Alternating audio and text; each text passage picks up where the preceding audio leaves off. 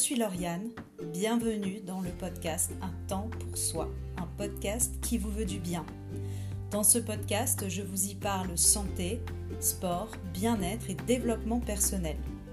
Pour ce quatrième numéro, je vous propose la lecture d'un recueil de nouvelles qui s'appelle N'arrêtez jamais de danser du docteur Gordon Livingstone qui est psychiatre depuis plus de 30 ans aux États-Unis. C'est un recueil de nouvelles sur des leçons de vie pour être heureux. Je vais vous raconter l'une de ces nouvelles très courtes. C'est un moment suspendu que vous pouvez prendre pour vous. A tout de suite.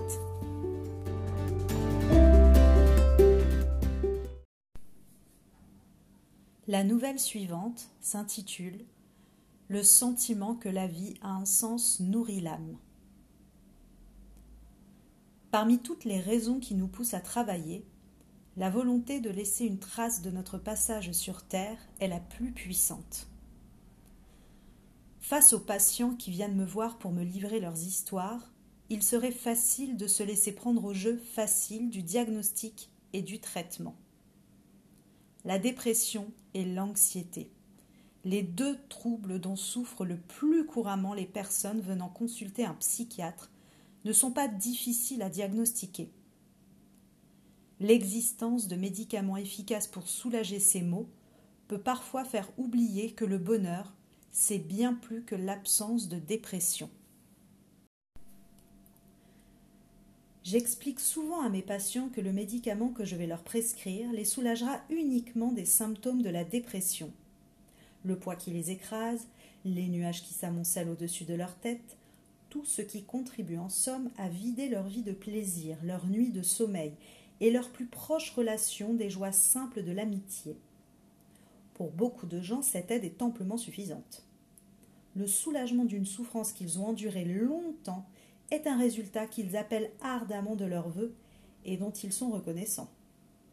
Beaucoup ont le sentiment d'être à nouveau libres, comme le prisonnier sorti de prison.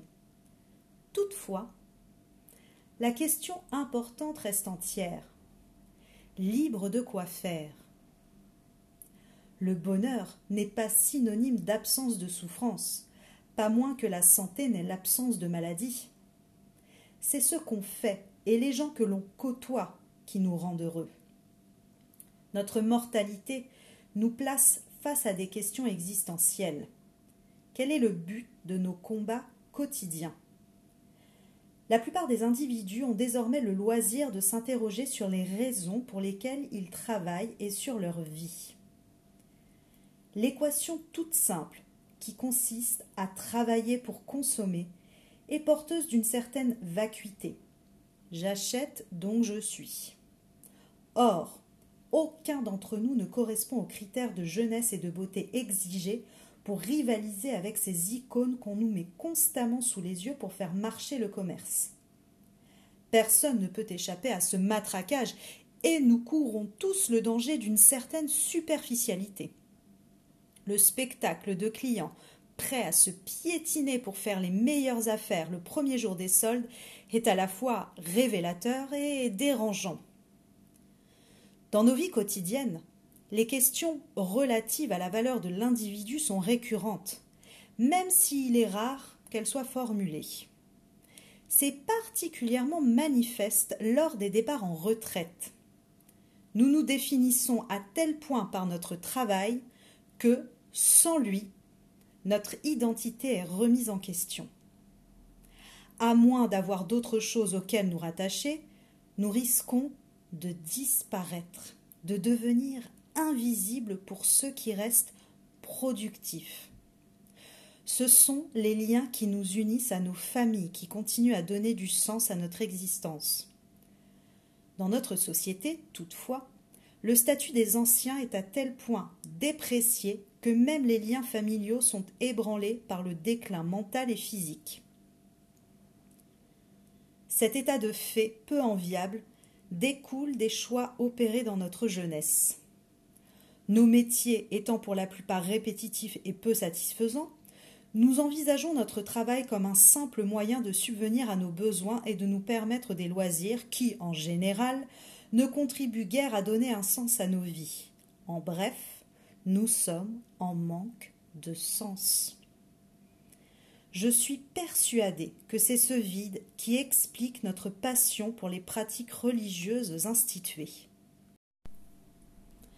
Ne sachant pas vraiment pourquoi nous sommes sur Terre, insatisfaits et inquiets, angoissés par la perspective inéluctable de la mort, nous sommes désespérément en quête d'un but à donner à notre existence et à la recherche d'un guide capable de nous rassurer dans notre combat quotidien.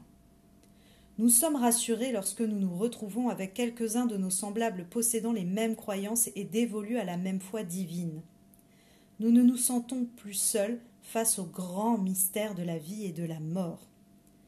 Quels que soient les malheurs dont la vie est porteuse, il y a le salut au bout. Cependant, la foi religieuse n'est pas le seul chemin menant à une vie riche de sens.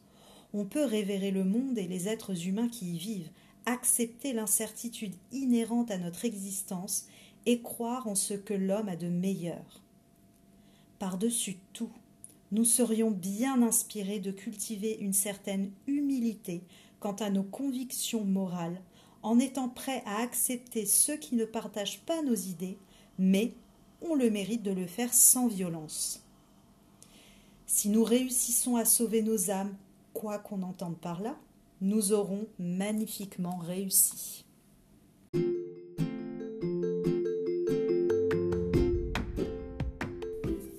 Cette lecture est à présent terminée. J'espère qu'elle vous aura plu, que vous aurez pris un petit moment pour vous, suspendu à travers le temps. Et je vous remercie de tout cœur pour vos retours divers et variés qui me font très plaisir. Je vous retrouverai très prochainement pour un prochain podcast. Ce quatrième numéro est désormais terminé. Merci à vous, à très bientôt et n'hésitez pas à partager bien évidemment si cela vous a plu. Au revoir